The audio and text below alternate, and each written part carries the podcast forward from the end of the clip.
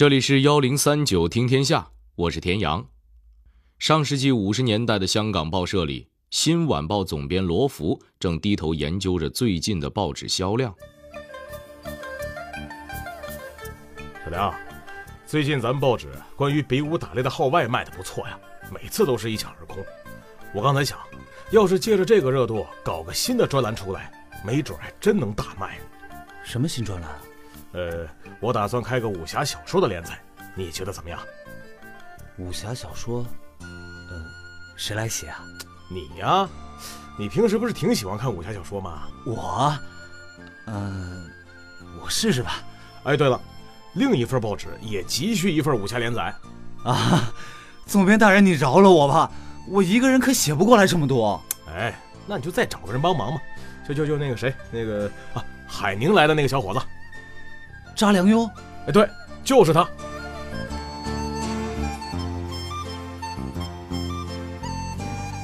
没错，他们提到的查良镛就是上周去世的金庸先生。不过那个时候的金庸还不是武侠泰斗，只是报社一个小小的编辑。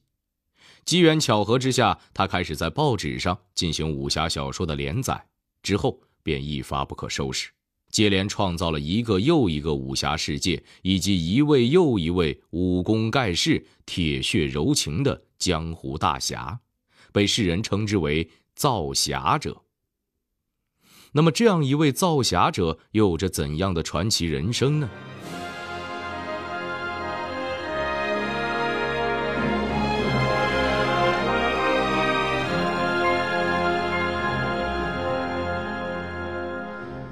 他是一代武侠小说宗师，梦想成为外交官的他，却为何最终走上了文学之路？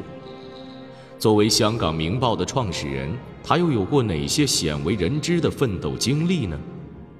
幺零三九听天下，田阳和您聊聊武侠大师金庸的传奇人生。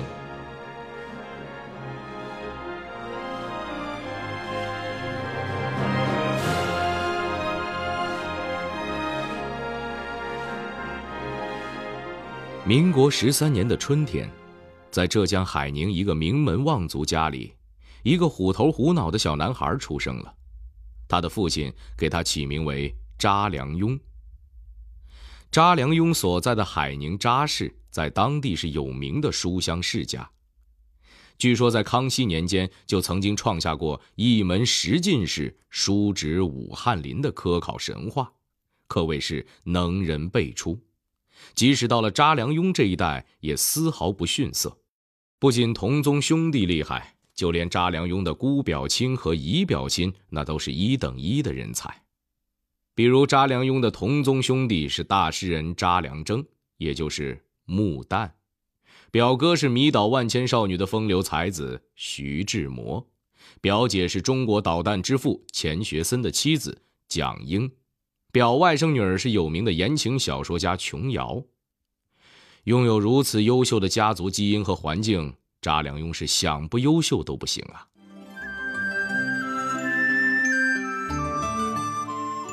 但是翻开查良镛的简历，他的人生似乎并没有想象中的那么顺利。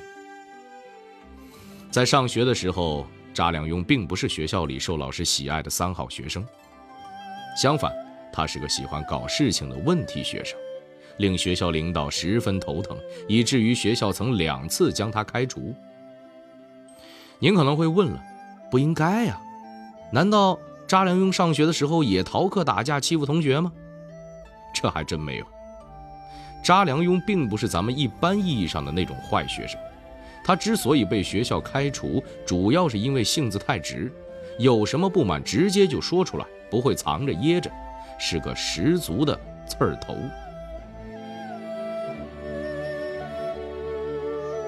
其实咱们上学的时候啊，对学校的一些规章制度和做法也多少有些不满，毕竟年轻气盛。但是，一般人遇到这种事儿呢，基本上就是自己小声叨叨两句就算了。但查良镛不是，他不仅要说，而且还要大声嚷嚷，直到闹得全校人尽皆知为止。这种性格也让查良镛在学校得罪了不少人，比如有一次查良镛因为看不惯学校领导的某些做法，直接在学校的壁报上写文章出言嘲讽，让领导们当众下不来台，结果被勒令退学。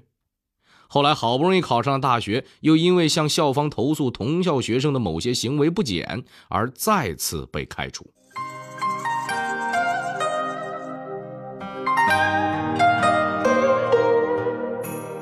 不过几次被开除的经历，并没有磨掉查良镛骨子里带出来的正义感，他仍然保持着“路见不平一声吼”的光荣传统，就像他小说里的那些侠客一样。那么，这样的查良镛毕业之后又会找什么样的工作呢？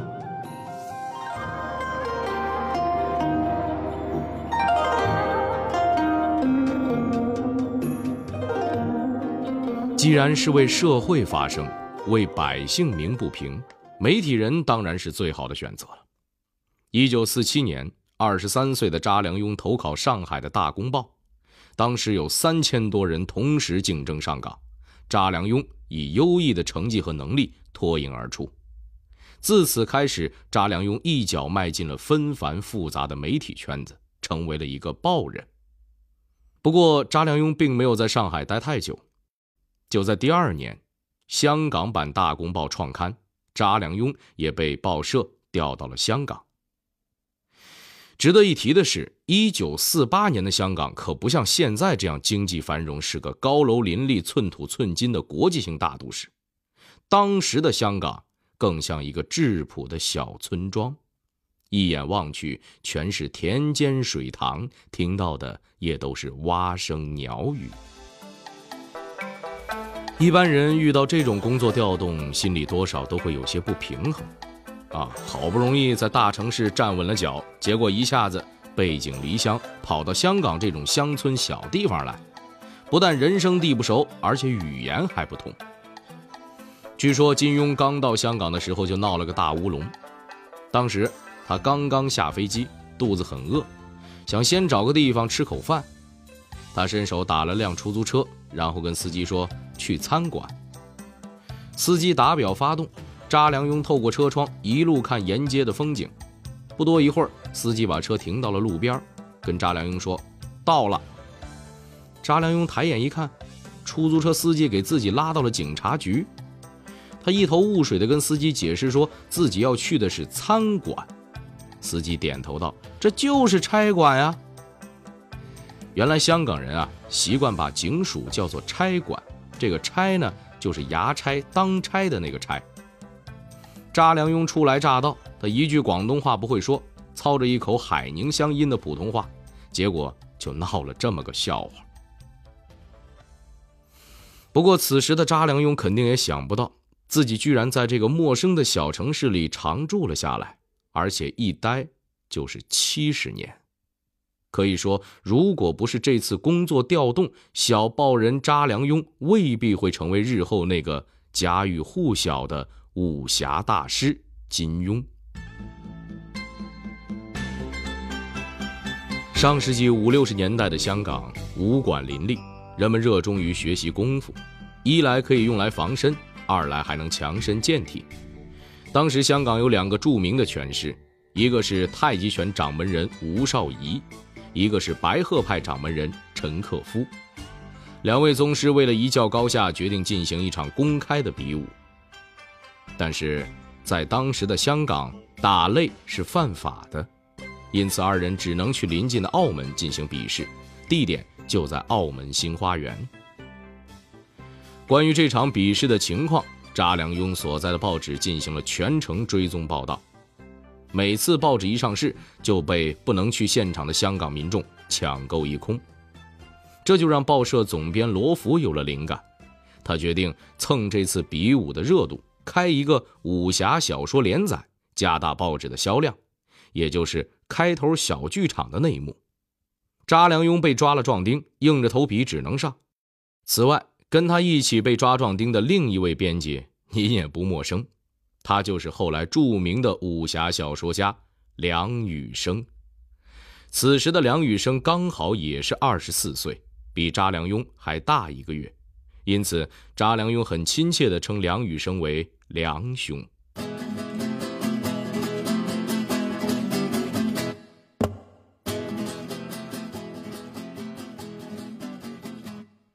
总编辑找到了梁羽生和查良镛，让他们磨刀上阵。但是，两个毫无写小说经验的人，真的能担此重任吗？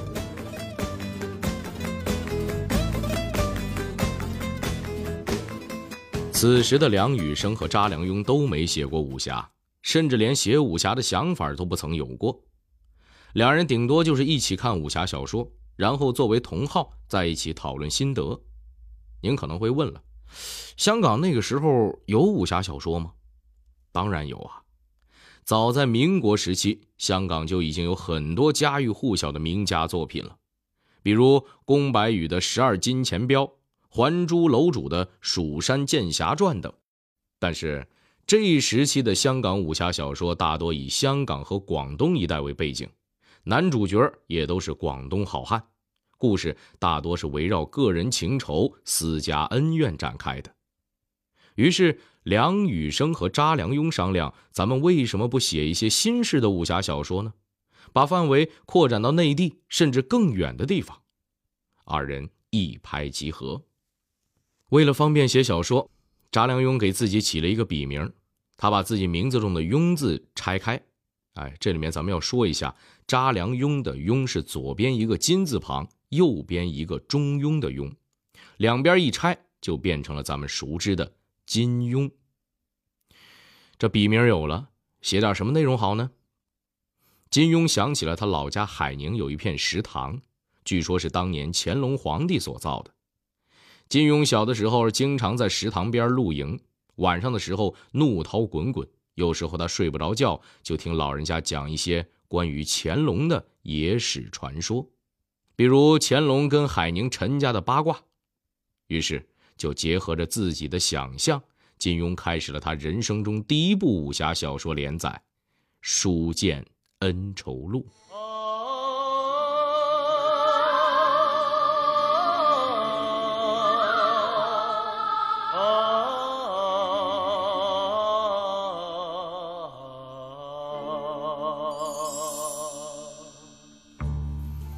这部武侠小说跟以往的武侠完全不一样，它不再局限于广东和香港，而是把中华大地的万千风貌都写了进去，这让香港人大开眼界。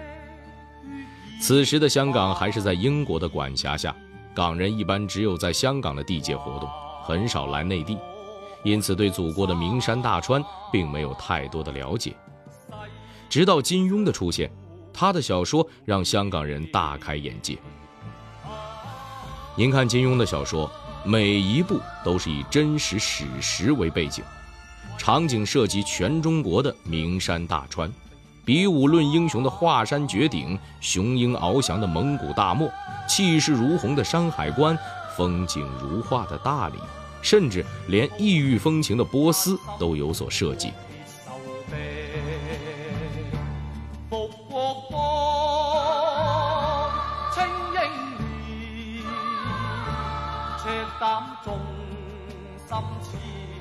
金庸将历史和武侠完美的结合在了一起，营造了一种亦真亦幻的效果。他把西方电影中的拍摄技巧融会贯通，然后巧妙地运用到小说创作里。他创作出的一个个新世界，让读者们看的是如痴如醉、废寝忘食。就算您没读过原著，光看改编后的影视剧，也一定会深有同感。自从《书剑恩仇录》大获成功开始，金庸又陆陆续续创作了十几部作品，比如《碧血剑》《射雕英雄传》《神雕侠侣》《倚天屠龙记》《天龙八部》等等传世佳作。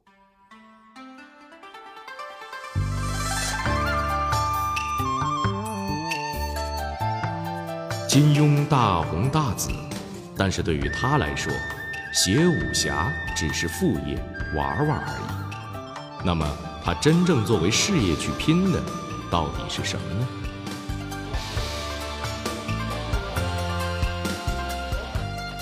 自从二十几岁加入报刊业开始，金庸就把自己当成了一个职业报人。入行十多年后，金庸另起门户，和同学合资创办了一个新的报纸《明报》。这才是金庸饿着肚子也要做好的事业。但是，办报纸并不容易，维持一份报纸的运行比写小说可难多了。据说最惨的时候，金庸穷的连员工的工资都发不出来。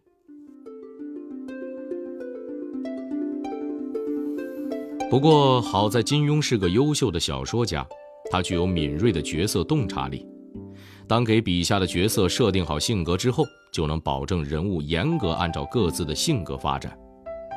其实做到这一点挺难的，很多作者在写小说的时候会不自觉地用自己的感觉去替角色做反应，很容易就会出现人设崩坏的情况。金庸就不会，而他的这种洞察人性的能力，也让他在《明报》的人事管理中游刃有余。他总能一眼看出每个员工的性格特征。然后把他们安排在最合适的岗位上。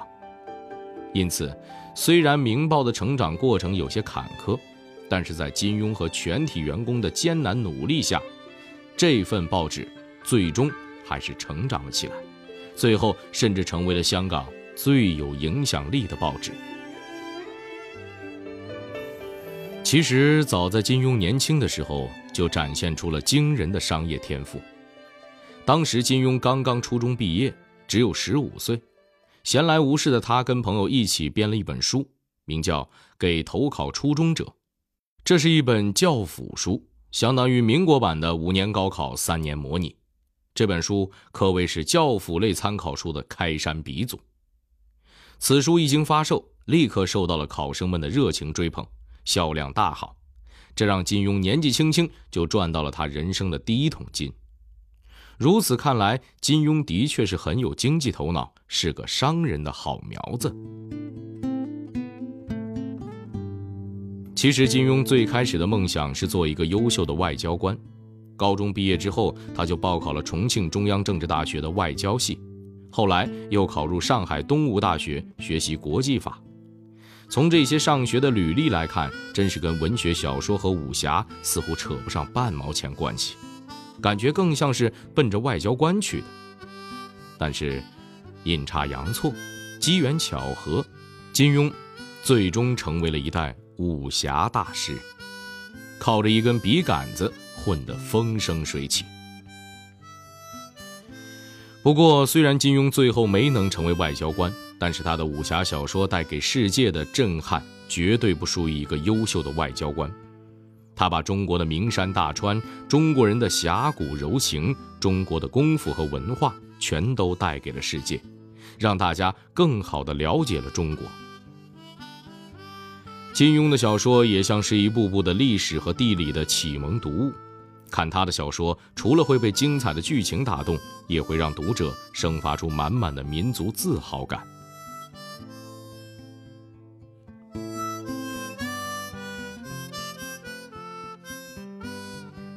二零一八年十月三十号，金庸带着自己无数的传奇经历和对中华大地的爱，退出了人生的江湖。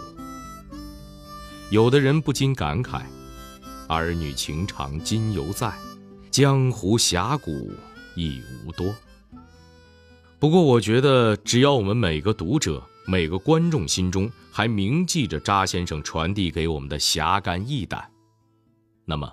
侠客精神就永远不会凋零，您说呢？